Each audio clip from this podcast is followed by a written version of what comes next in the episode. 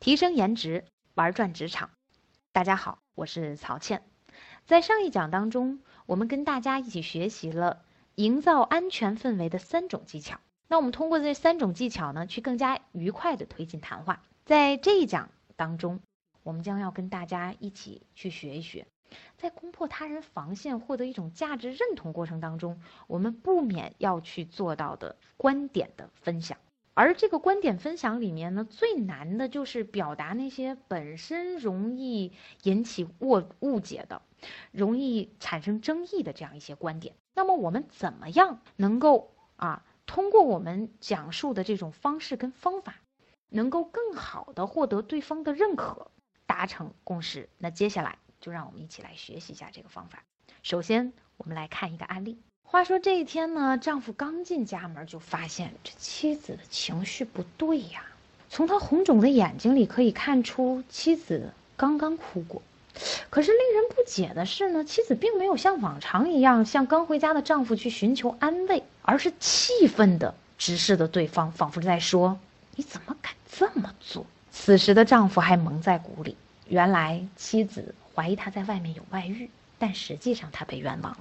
那妻子为什么会得出如此危险的结论呢？原来上午啊，在核对信用卡账单的时候，他就发现有一笔费用是在某某招待所消费的，而这一家呢，离他们家又不远，还是一家很便宜的招待所。看到这个情况之后，妻子顿生疑虑：为什么是在家这么近的招待所？而为什么这件事儿我又不知道呢？很快。他得出了一个令人气恼的结论：这个混蛋竟然敢欺骗我！于是，妻子怒视着丈夫说出：“真不敢相信你竟然这样对我。”听得出他的语气当中很伤感、很气愤。可是丈夫呢，却一头雾水：“我怎么了？”虽然他不知道妻子在说什么，但是他感觉这肯定不是什么好事儿。妻子这时候仍然在回避主题。你知道我说的是什么？但是她这样的回答呢，让丈夫感觉到很不安。丈夫就在心里想：哎，是不是我忘了她的生日？难道今天是她的生日？对呀，现在还没到夏天呢，她的生日不是还早吗？她过生日的时候可是大夏天呀。所以呢，丈夫很吃惊的说道：“怎么了？我不明白你在说什么。”这时候，妻子扬起手中皱巴巴的账单，向丈夫甩了过去：“怎么了？”你竟然有外遇，还让我找到了证据。这丈夫这时候完全觉得糊涂了，因为第一他没有外遇，第二那张纸上也没有什么可以作证的照片啊。然后丈夫也理直气壮地说：“就这张破纸，他怎么能证明我就有婚外恋呢？”这时候这妻子也不依不饶：“怎么证明？这可是招待所的账单，你别装了，肯定带哪个女人鬼混去了，竟然还用信用卡开房，真不敢相信你这样对我。”我们先来分析一下妻子的行为。我们采用一种倒推法。妻子目前的行为呢，就是指责、攻击丈夫。那么是什么产生了她的这种行为呢？显然，是她形成的一种感受。她认为丈夫背叛了自己，所以感觉到很气愤。那么又是什么形成了她的这种感受呢？我们说这个过程里面有两个很重要的部分，就是。她发现了信用卡账单，对吧？这是她的所见所闻。但是呢，我们说这个丈夫有外遇这件事情，却是她个人的主观臆断。所以我们大家看到了啊，在一个人发出最终的行为方式的时候，中间或者叫之前，必然要要经过三个阶段。第一个阶段，所见所闻，也就是他看到账单的这个事实。接下来由这个事实，我们说不同的人就会进入到不同的主观臆断，有的人会向好的方面，有的人会向坏的方面，有的人会保持比较中立。那么这个是他对所见所闻的一种认知和理解，而这种主观臆断会让他形成一定的感受，从而这种感受会导致他行为的爆发。可是，往往我们在沟通的过程当中呢，我们却直接从第二个部分，也就是自己的主观臆断开始进入，就是我们假定认为对方有外遇了。好，我们就从这个地方开始进入对话。那么你想一想，这个具有争议的点，只是你脑海当中的一种主观臆断的一种想法。你如果以这个想法就进入到对话里，这是非常可怕的一件事情。我们不但不能找到事情的真相，我们也不能很好的表达自己的想法，更不能和对方达成共识。那我们应该怎么办呢？下面我们就教给大家。综合陈述法，用这种方法来表达令人不快的内容。那么，这个综综合的陈述法一共有五个部分。第一个部分叫做分享事实经过，第二个部分叫做说出你的想法，第三个部分叫做征询对方观点，第四个部分叫做做出试探表述，第五个部分叫做。鼓励做出尝试。我们来看看哈，我们实际上在说话的过程当中，你一定不要遗漏所见所闻，因为所见所闻它是事实，它能够最少的产生争议，所以我们要通过这个部分来表达来谈起。比如我们说你这个人不值得信任，那么就会让人摸不着头脑。但是如果我们说你今天上班迟到了二十分钟，你明明说以后不再迟到的呀。好，那我们看这是一个事实。那么通过分享这个事实，那往往呢，对方心里可能有不服，但是他也得承认这个事实。但是如果你说你不值得信任，我们发现这样的一句指责就很容易引起争论和争辩。所以呢，我们说事实最具说服力，事实最不会引起争议，事实最不会令人反感。比如说，我们来重新对刚才的那个对话啊，采用咱们的这五步法，我们重新来把对话搭建一遍。这时候，丈夫看到对方，他可以说：“亲爱的，今天过得怎么样啊？”那妻子说：“不怎么样。”丈夫可能说：“怎么了？”妻子这时候可以采用分享事实的这样一个方法。那么他可以说：“今天我在检查这个账单的时候，我发现有一笔消费。”地点是咱们家旁边的某某招待所。丈夫这时候就会说：“啊，会不会弄错了呀？”妻子这时候说：“没错，确实是这样。”丈夫说：“哎，别担心，哪天有空的时候，我去那家招待所去核对一下情况。”可是这时候呢，妻子就会接着说：“我觉得吧，还是今天晚上弄清楚比较好。”丈夫这时候说：“哎，不用了吧。”就一百多块钱，回头再说吧。妻子呢，这时候就说：“可我担心的不是钱的问题。”丈夫这时候就问了：“那你担心什么？”妻子说：“我担心的是招待所的问题。要知道，我妹妹就是在那家招待所里发现她老公有外遇的，他也发现了一张可疑的招待所的账单。”这时候我们看到啊，那妻子用到的呢，就是一种试探性的方法提出的这个想法。然后呢，他就开始说这件事儿我不用担心吧？你觉得这个账单会有什么问题吗？好，我们看到他开始去询问对方的观点了。然后丈夫说我不知道，不过你对我可要放一百个心。妻子就说了，我知道我不该怀疑你，我也不相信你会有外遇。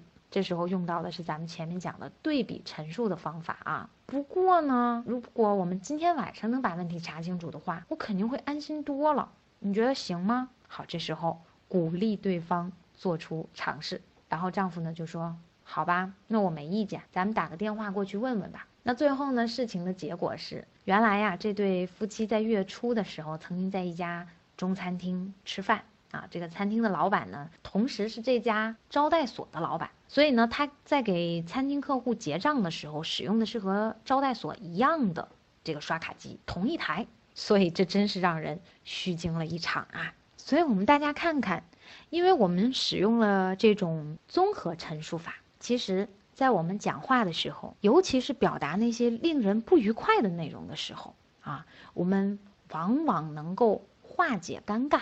并且呢，让对方也很愿意跟我们去分享他的想法，我们也能听到很多真实的想法。更重要的是，我们还有可能会达成共识。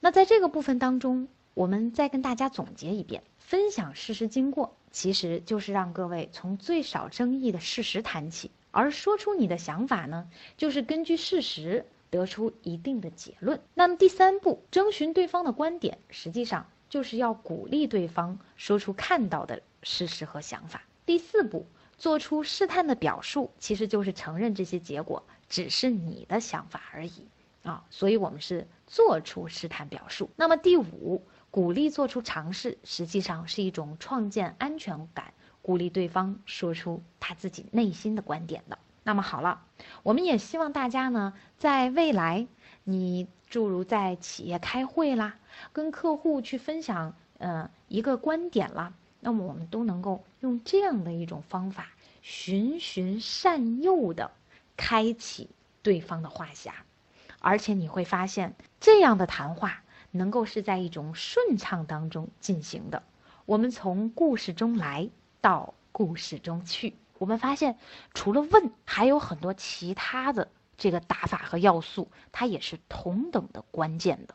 也就是说，我们其实，在讲话的过程当中啊，我们还得注意观察。你要想讲到别人心里去，你就得有很强的这种观察能力。那么，在这一讲里，我们就教会大家一个双路处理系统。好，首先我们先来看一个失败的案例。你正在和一群下属进行激烈的争论，那这个呢，本来是关于一个新产品开发周期的正常的讨论的，可是就经过了一个小时的指责和抱怨之后呢，你发现就变成了一场令人讨厌的争执，而且大家呢闹的是不欢而散。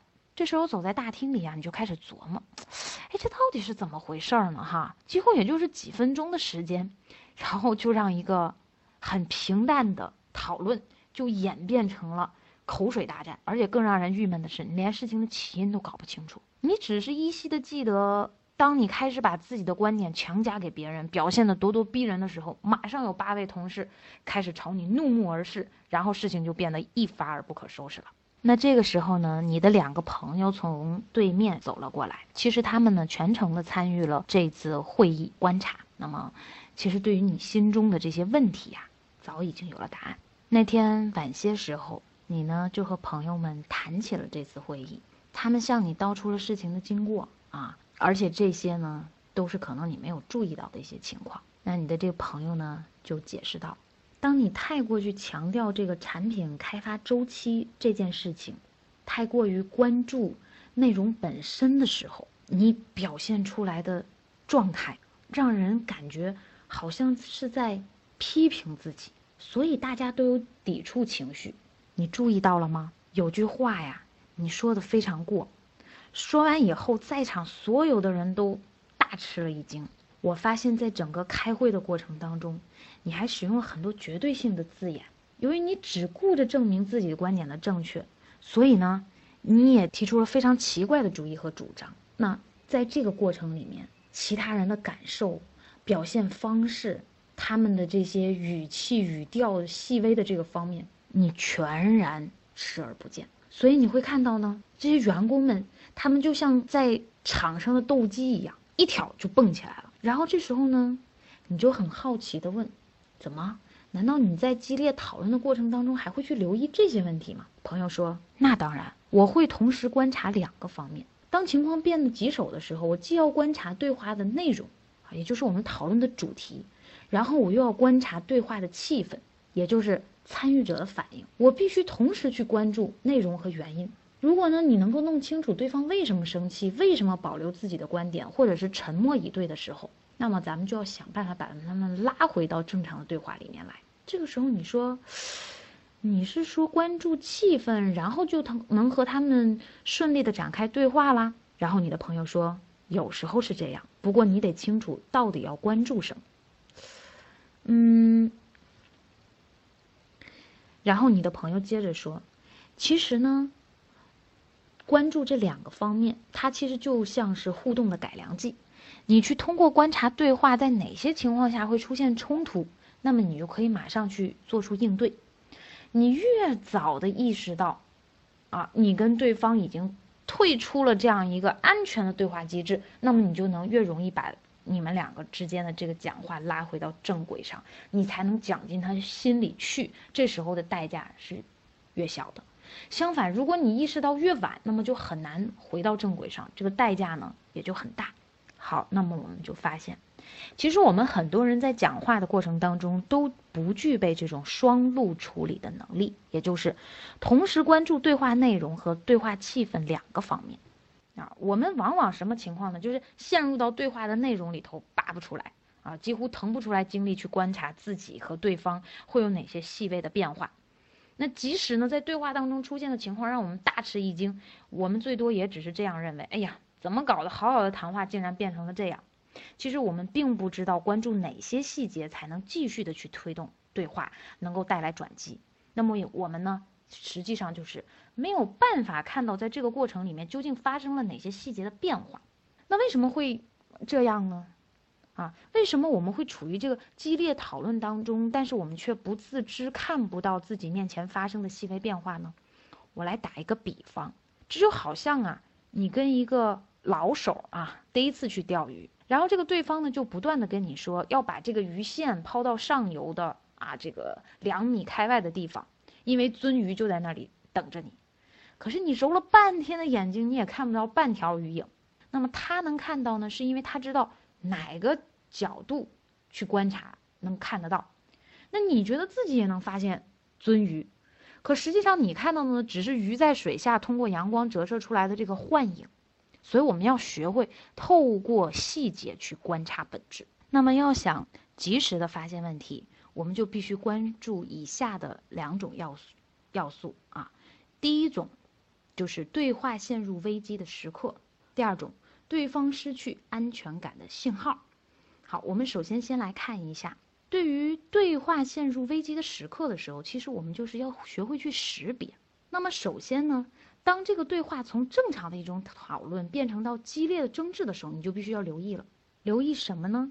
留意那些标志着关键对话的一些信号。比如说，面对这种对话的时候，有些人会出现一些生理的信号，如胃部不适啦、眼睛发干啦。那你可以想想看。当对话陷入到危机时候，你的身体会有什么反应？然后在这种生理反应的方面呢，每个人的这种表现是不一样的啊。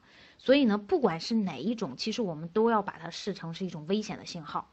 你命令自己这时候要暂时后退，放慢节奏，啊，在重新掌控这个局面之前，来认真的审视自自我。那还有一些人呢，他可能更善于去关注自己情绪的反应，比如他们会感到害怕。受伤、愤怒啊，然后努力呢去做出反应，或者是抑制这些情感。其实我们讲情绪控制，哎，也就是从这个部分里头去输出的。情绪控制，也就是让大脑回归到这种理性的思考里面。那还有些人呢，他善于其实关注行动方式的细微的变化。比如说呢，我们会发现，有的人讲着讲着话，他会突然提高嗓门。或者他会对人指手画脚，或者变得异常的安静。那总之，我们就是要去识别这些信号。那么不禁呢，也有人会问：从正常的讨论到口水大战的这个演变啊，它是怎么演变成，或者说怎么恶化的？那是不是就是因为你表达的内容让人感到气愤了呢？我们来想想自己的经历啊，你有没有这样的情形？在和他人进行对话的时候呢？尽管对方的这个观点啊听起来让人很不舒服，但是你并没有产生一种抵触的情绪，而正相反，你认真聆听他们反馈的信息，仔细思考他们的看法，然后让自己呢可以坦然的接受对方的影响。那如果你有这样的经历的话，那你不妨问问你自己为什么会这样啊？为什么在这种情况之下，你会自动自愿的去接受一些令人不愉快的信息？那我们敢说，如果你和大多数人一样出现了这种情况。那只是因为你认为对方在说话的过程当中充分考虑了你的利益，你是觉得呢？接受这些信息是安全的，啊，是因为你相信对方的动机和能力。那所以在这种情况之下，即使你不喜欢对方的观点，但还是会做出积极的反应，而不是表现出来一种自我的防御。所以我们会发现，问题的关键呢，并不在于对话内容本身。而在于对话的方式和气氛。如果你想我们在谈话的过程当中都不能很好的去驾驭这个气氛，不能很好的去营造气氛，不能让对方感觉到安全，而是失去安全，那么，对方善意的话语也会被你当成是一种威胁，你会有错误的解读。也就是说，当对话缺乏安全气氛的时候，你就会被蒙蔽上双眼了。那你想，到了这样的情况之下，我们还怎么能愉快的推进我们的讲话？我们还怎么能达成共识？我们还怎么能讲到对方心里去？这已经是一个有阻碍的路了。所以呢，我们说在营造氛围的时候啊，我们有四点是非常关键的。首先呢，就是倾听。这个倾听，它一定是多听少说，而且从身体语言上要专注。什么样的身体语言是专注的？我相信大家都知道，啊，你对某一件事情特别感兴趣的时候，你的身体是前倾的，你的眼睛呢，啊，充满着期待的看着对方，而且瞪得很圆很大，对吧？我们要表现出来这种专注。第二，在沟通思想的同时，我们要沟通感情，所以不是光只有在沟通内容，其实情感上面也要有对接，也要有情感的交流。第三。在营造氛围的过程当中，我们的衔接语言就是你接别人对方的话，多是一种肯定句的认同。大家想一想，当我们跟别人聊天的时候，什么样的人是你很反感和不愿意沟通和交流的？那那个人一定是经常你说东他说西，你说南他说北，总是跟你反着来，没有一句话是顺应你的。总是从另一个维度、另一个侧面来说话，这样的人讲上两三句，估计你就不愿意再跟他交流了。所以我们要用肯定句进行衔接。第四，对于对方提出的观点，我们要给予回应。所以也希望大家呢，利用这四个方面气氛的营造方法，我们呢也要加进对现实沟通环境的一个双路处理的观察系统。让我们在了解对方情绪、推进谈话内容上走得越远、越平稳、越顺畅越好。本资源来自小刀娱乐网三 w 点 xd 零点 com，最新免费资源分享 QQ 群：幺五三二二七六